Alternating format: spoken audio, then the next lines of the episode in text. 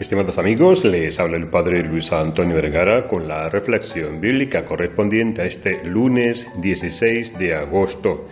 El Evangelio está tomado de San Mateo, capítulo 19, del 16 al 22.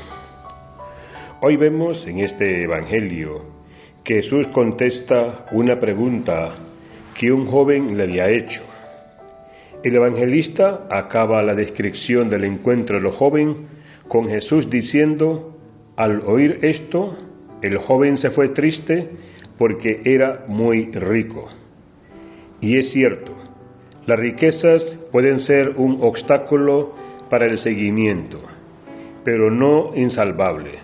Solamente lo es cuando se convierten o las convertimos en otros dioses alternativos al verdadero y único Dios nos ayudará a comprenderlo Jesús cuando en otra ocasión habla sobre el mismo tema en estos términos.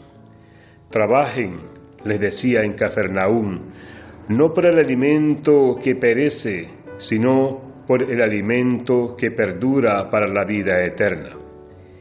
Ellos le preguntaron, ¿y qué tenemos que hacer para realizar las obras de Dios y poder tener la vida eterna?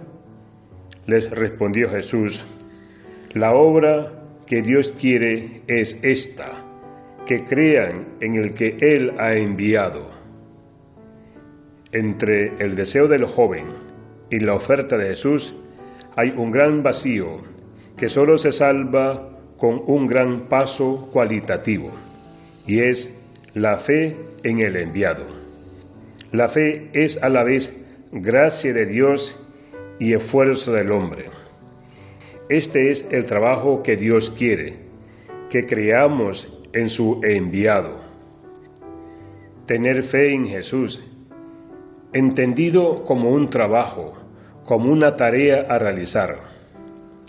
Jesús le dice al joven, y nos lo dice a nosotros, que le escojamos a Él él o lo demás, riquezas, poderes, seguridades humanas.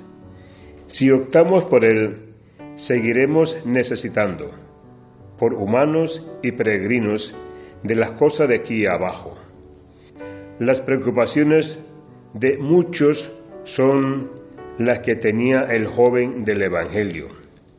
¿Crees que se atreven como él a preguntar a Jesús? En caso afirmativo, ¿no te parece que la respuesta de Jesús sería similar a la que dio al joven? Confianza en Él y coherencia en la vida. Que Dios les bendiga a todos.